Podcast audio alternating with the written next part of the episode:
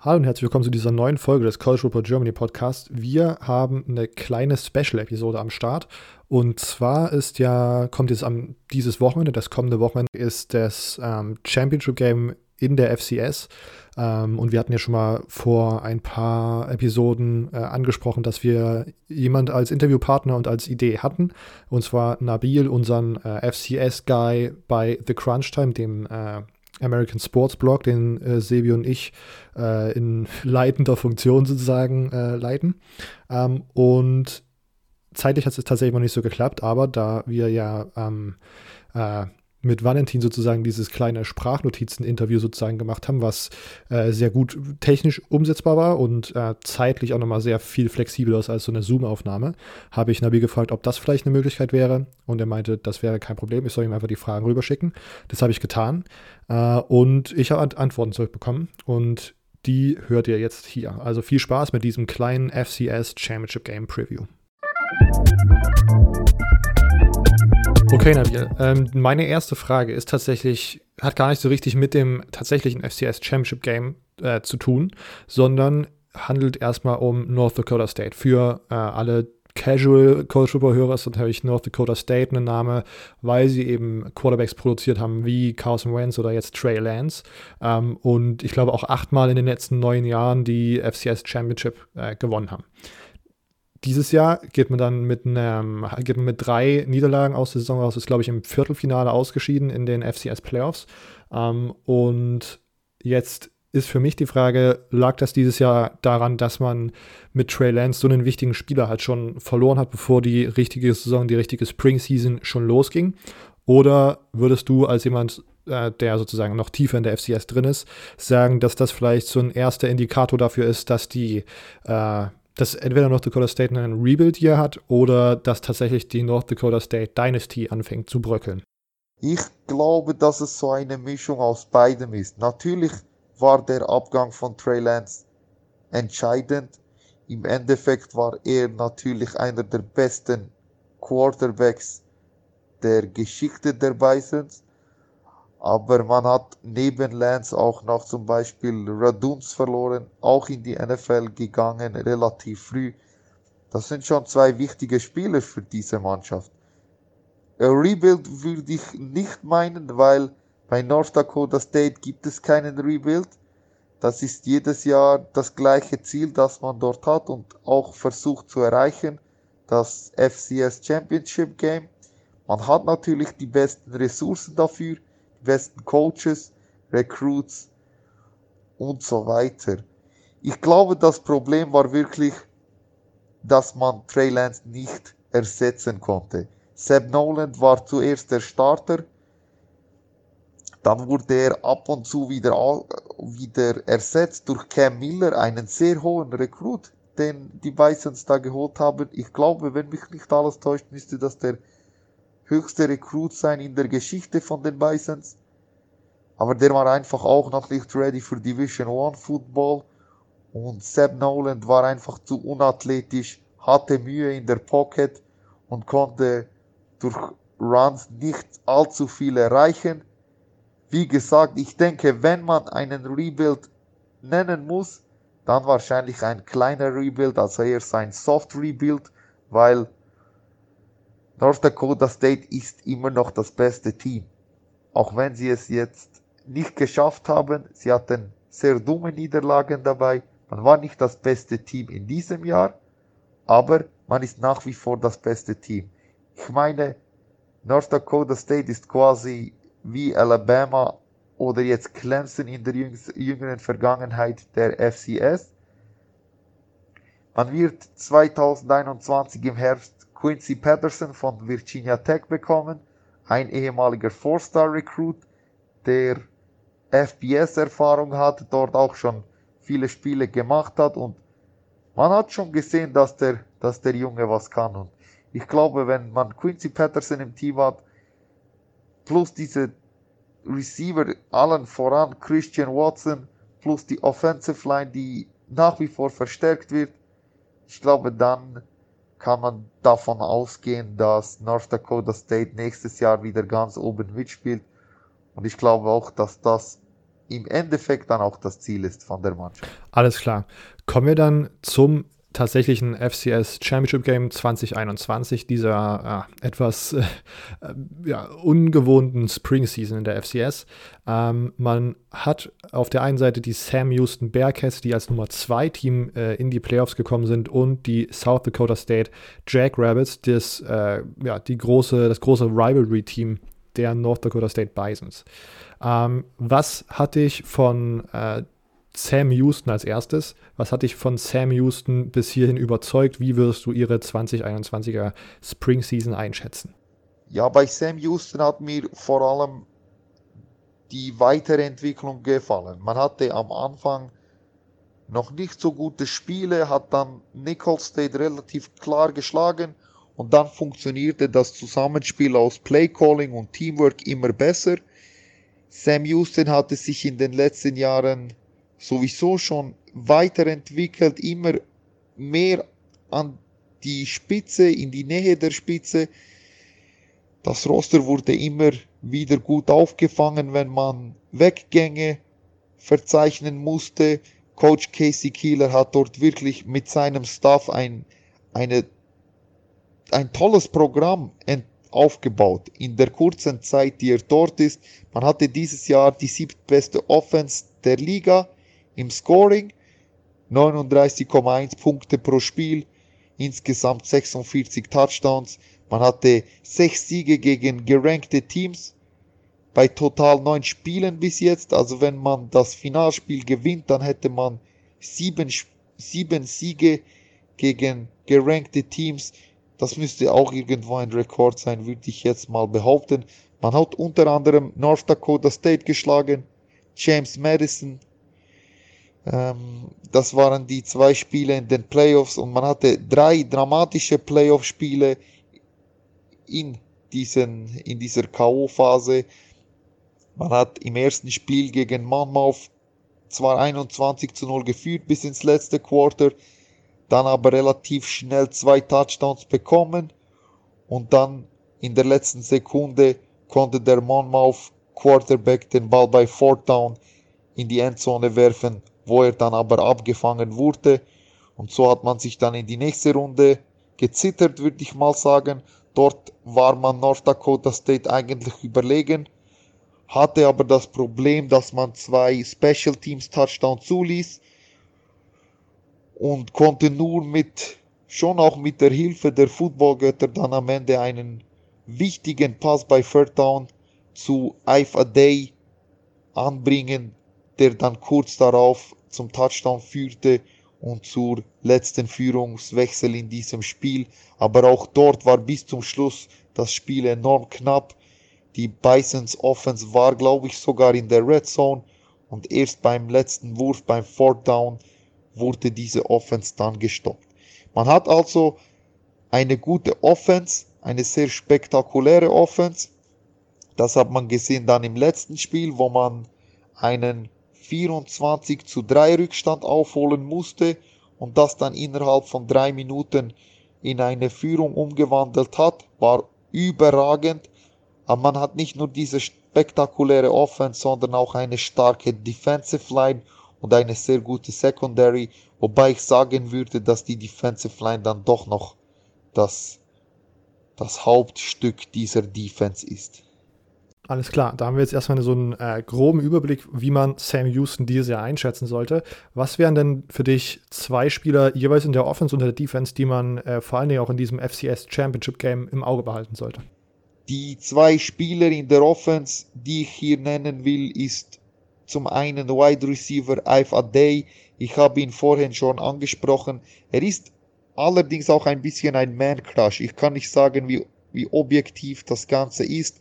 Er ist ein Sophomore, ein ehemaliger Three-Star-Recruit. Den Catch habe ich angesprochen gegen North Dakota State, aber der hat auch sonst sehr gute Spiele gezeigt. Insgesamt in seinem ersten Jahr als Starter 515 Yards und zwei Touchdowns gefangen. Das ist der Mann, der die Zukunft der Bearcats sein wird. Wenn der andere Offensive-Spieler, den ich euch ans Herz legen möchte, das ist Jaquez wenn der dann nächstes Jahr die Universität verlassen wird. Jacquez Hazard ebenfalls ein relativ, ja, ich würde sagen, durchschnittlicher Receiver von der Größe her.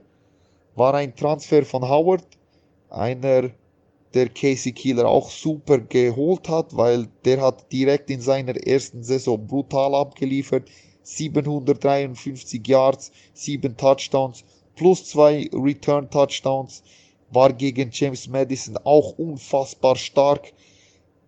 Zum einen hat er dort diesen 69 Yard Pass, den er gefangen hat und dann im 1 gegen 1 den Defender eiskalt austanzt, getanzt hat und dann kurz darauf ein Return Touchdown. Er ist ein sehr explosiver Spieler und der kann ein Spiel im Alleingang entscheiden, wie man gegen Jay, James Madison gesehen hat.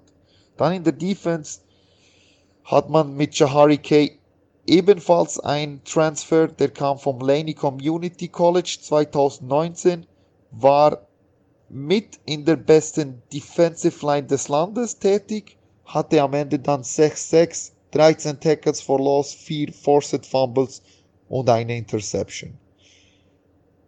Und dann haben wir noch Cornerback Sein McCallum, einer, der mir schon letztes Jahr positiv aufgefallen ist.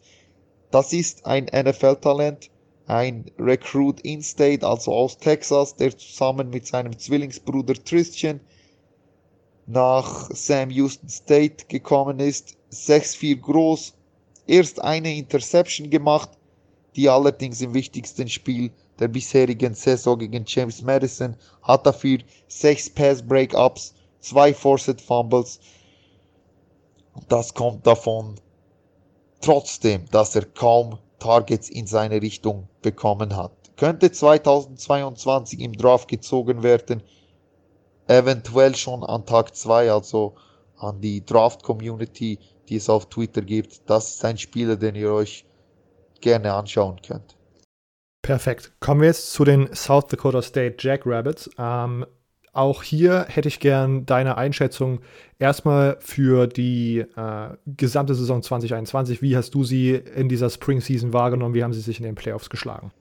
Bei South Dakota State hat mir dieses Jahr vor allem das Running Game gefallen, dass sie trotz der Unterlegenheit im, gegen die Rivalen aus North Dakota State trotzdem und trotz den jungen Spielern quasi ein sehr kompetitives Level erreicht haben, relativ früh in der Saison.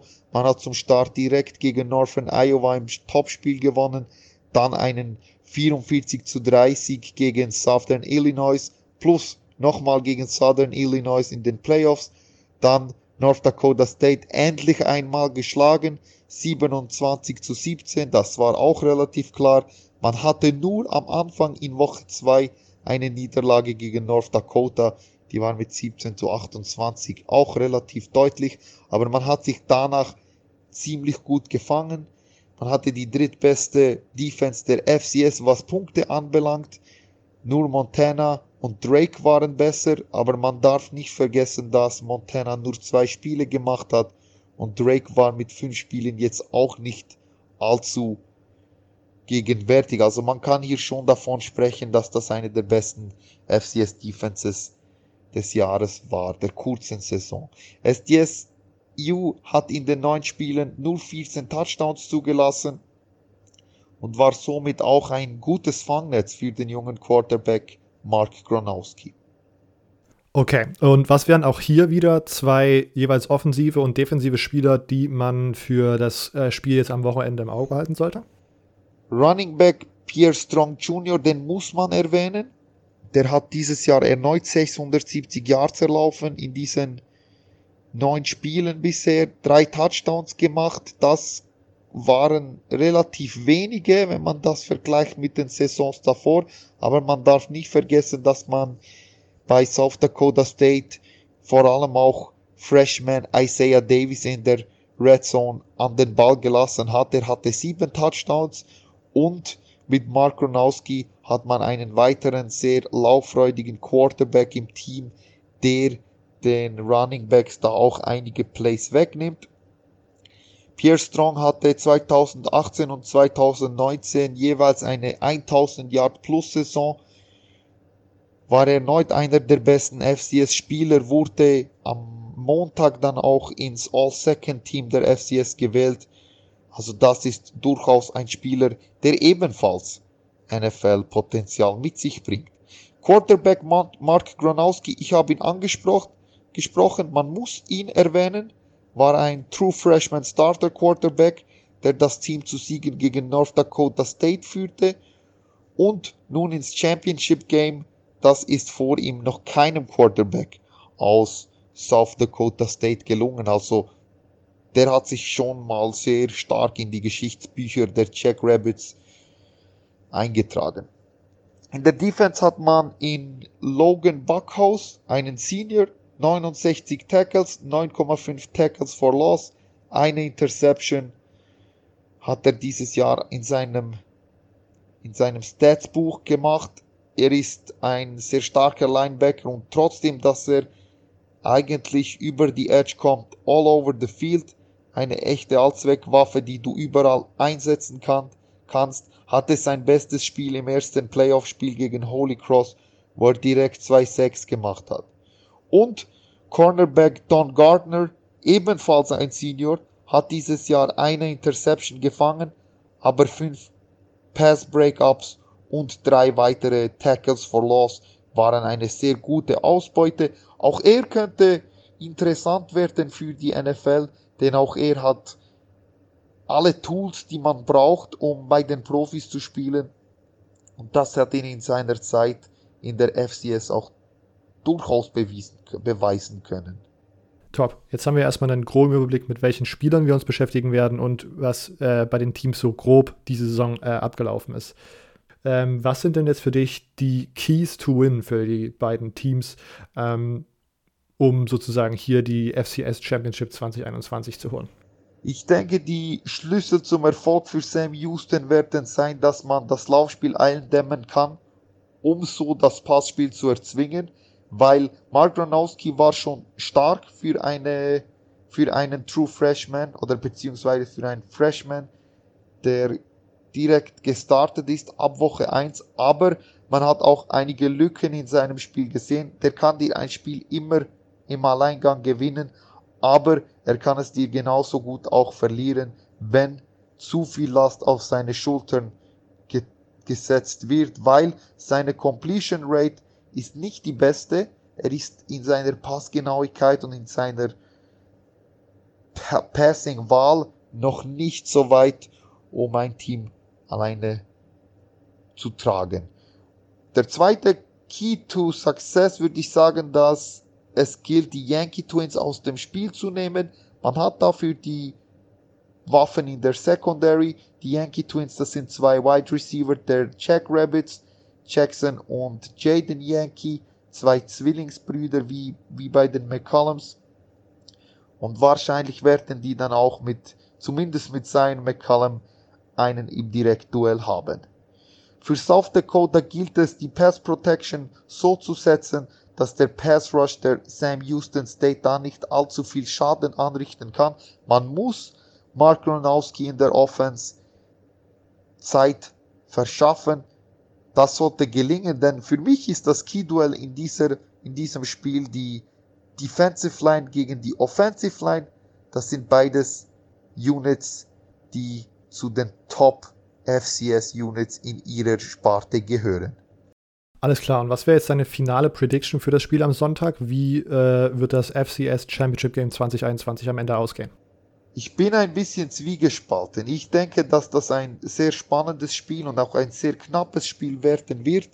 Ich würde es beiden Teams gönnen. Beide haben es mehr als verdient. Sam Houston State habe ich ein bisschen intensiver verfolgt durch die Conference. Ich bin ja ich würde nicht sagen Fan, aber durchaus Sympathisant von Nicholls State schon seit einigen Jahren. Und die spielen ja auch in der gleichen Division und haben Nicholls State dieses Jahr leider sehr klar bezwungen. Für die Jack Rabbits würde bei mir im Herz schlagen, dass sie natürlich einer der Rivalen der North Dakota State University sind. Und ich glaube, dass so ein Titelgewinn die Landschaft im Norden bei diesen Dakota States durchmischen würde, das wäre gut für die für die Spannung in dieser Conference. Ich drücke wahrscheinlich, wenn ich mich entscheiden müsste, dann die Daumen aber schon doch noch ein bisschen mehr der Sam Houston State. Casey Killer ist einer meiner favorisierenden Coaches, die man in der FCS hat. Er hat seit seiner Rückkehr in das Programm quasi einen, eine Renovierung vollbracht. Er hat 2016 einen Fitnesscoach durchgebracht bei der Schulleitung. Man hatte bis dahin keinen Strength Coordinator. Dann hat er einen Nutritionist geholt.